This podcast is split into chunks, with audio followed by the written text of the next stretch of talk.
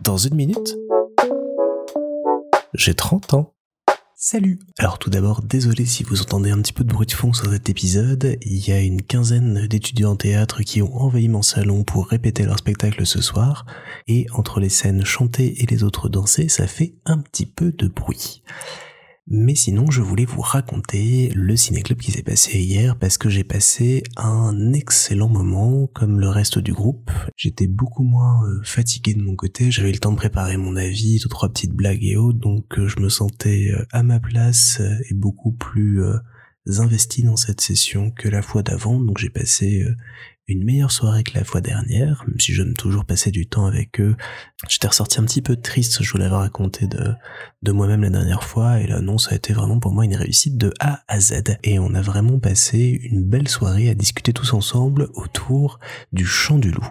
Le Chant du Loup, c'est donc un film français dédié à l'univers de l'armée et des sous-marins plus précisément, sorti en 2019 et qui suit notamment le personnage de Chantered joué par François Civil qui est une oreille d'or, quelqu'un qui est dédié euh, dans l'armée et dans les sous-marins à écouter ce qui se passe dans l'eau et tout autour de l'engin pour repérer à distance, aider des sonars les éventuels problèmes et ennemis qui pourraient croiser la route de leur embarcation. Et un jour, Chantraide fait une erreur qui met euh, en péril la vie de son équipage. À partir de là commence une aventure pour lui qui va devenir de plus en plus importante au point qu'il pourrait bel et bien sauver le monde à la toute fin. Alors c'est un film dont j'avais entendu parler je ne sais plus comment lors de sa sortie en 2019 et qu'on est allé voir avec Isabelle euh, comme ça un soir parce qu'on avait la carte illimitée, qu'on avait un peu vu tout ce qu'il y avait et qu'on s'est laissé tenter par l'expérience.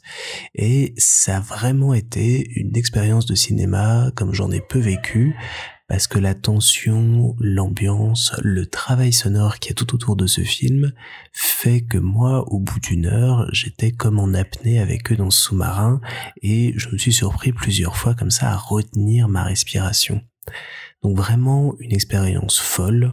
Comme je vous le disais, c'est grâce à, tout le montage sonore, à toute la création qui est autour, tout ce qui a été apporté euh, en plus euh, de la réalisation qui est assez euh, magnifique sur tout ce qui est plan de sous-marin et plan marin en général. On sent vraiment un sujet qui est connu, qui est maîtrisé et il y a un savoir-faire derrière technique qui est assez admirable, d'autant plus pour un film français. J'avais beaucoup aimé ce film parce qu'à l'époque c'était aussi pour moi un thriller entre parenthèses technique avec beaucoup de jargon, beaucoup de choses que le grand public et moi-même on connaît pas et qu'il faut petit à petit comprendre et dans lequel il faut s'immerger.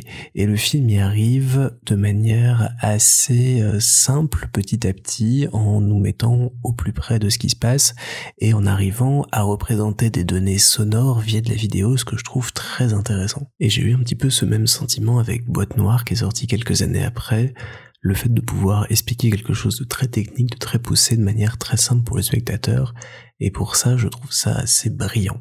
Alors pour l'avoir revu euh, donc le week-end dernier euh, sur ma télé, l'expérience a été un petit peu euh, amoindrie dans le sens où j'étais plus dans cet environnement sonore, dans cet environnement lumineux, parce que toute la salle de cinéma était plongée dans ces tons bleus d'océan, ce qui donnait vraiment l'impression qu'on se trouvait alors dans un aquarium dont on n'arrivait pas à s'échapper.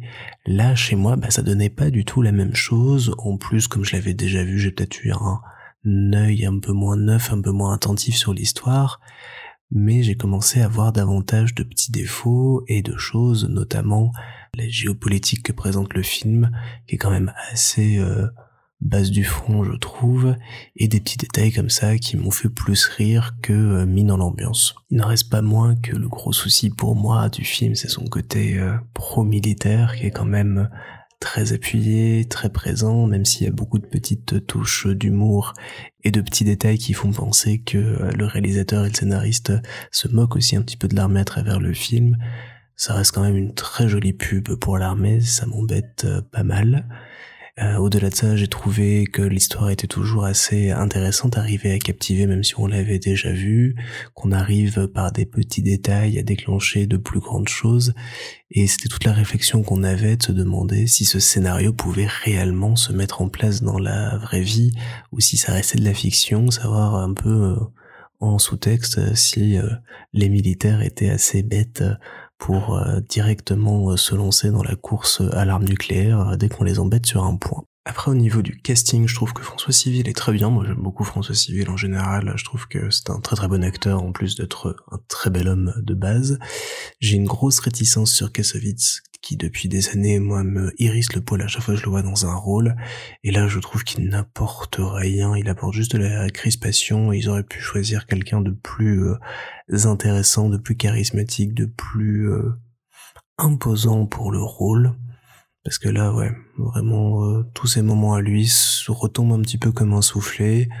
Il a l'impression, comme le notait Jason, qu'il perd la tête au fur et à mesure du film, il fait un peu n'importe quoi. Donc ouais, très très moyen euh, de ce point de vue-là pour moi sur ce choix de casting. Le reste est très bien. Omar Sy et Reda Kateb, rien à dire. Ils ont une partition parfaite. Leur talent est bien exploité.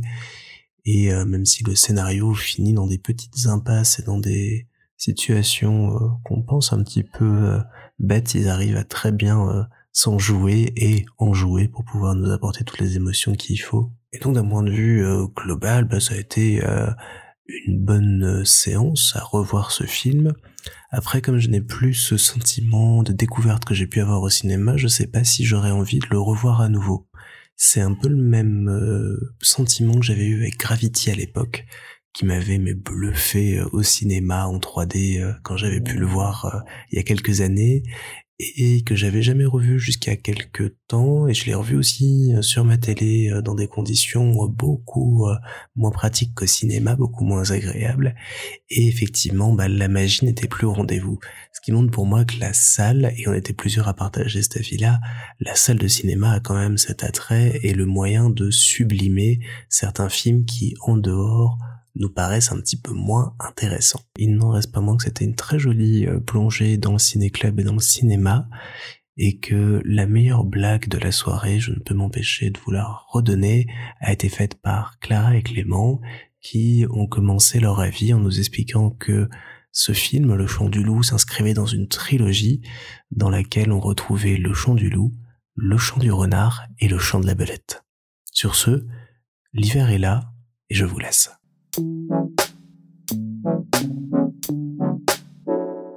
Et alors en vrai de vrai, cette session du ciné-club, ça m'a donné une envie.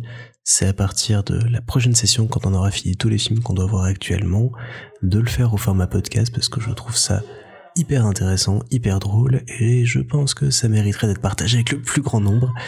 Mais bon, ce n'est qu'une idée, je la lance comme ça au micro, voir si elle fera ses petits dans les oreilles de mes copains, et on en reparlera peut-être dans quelques mois.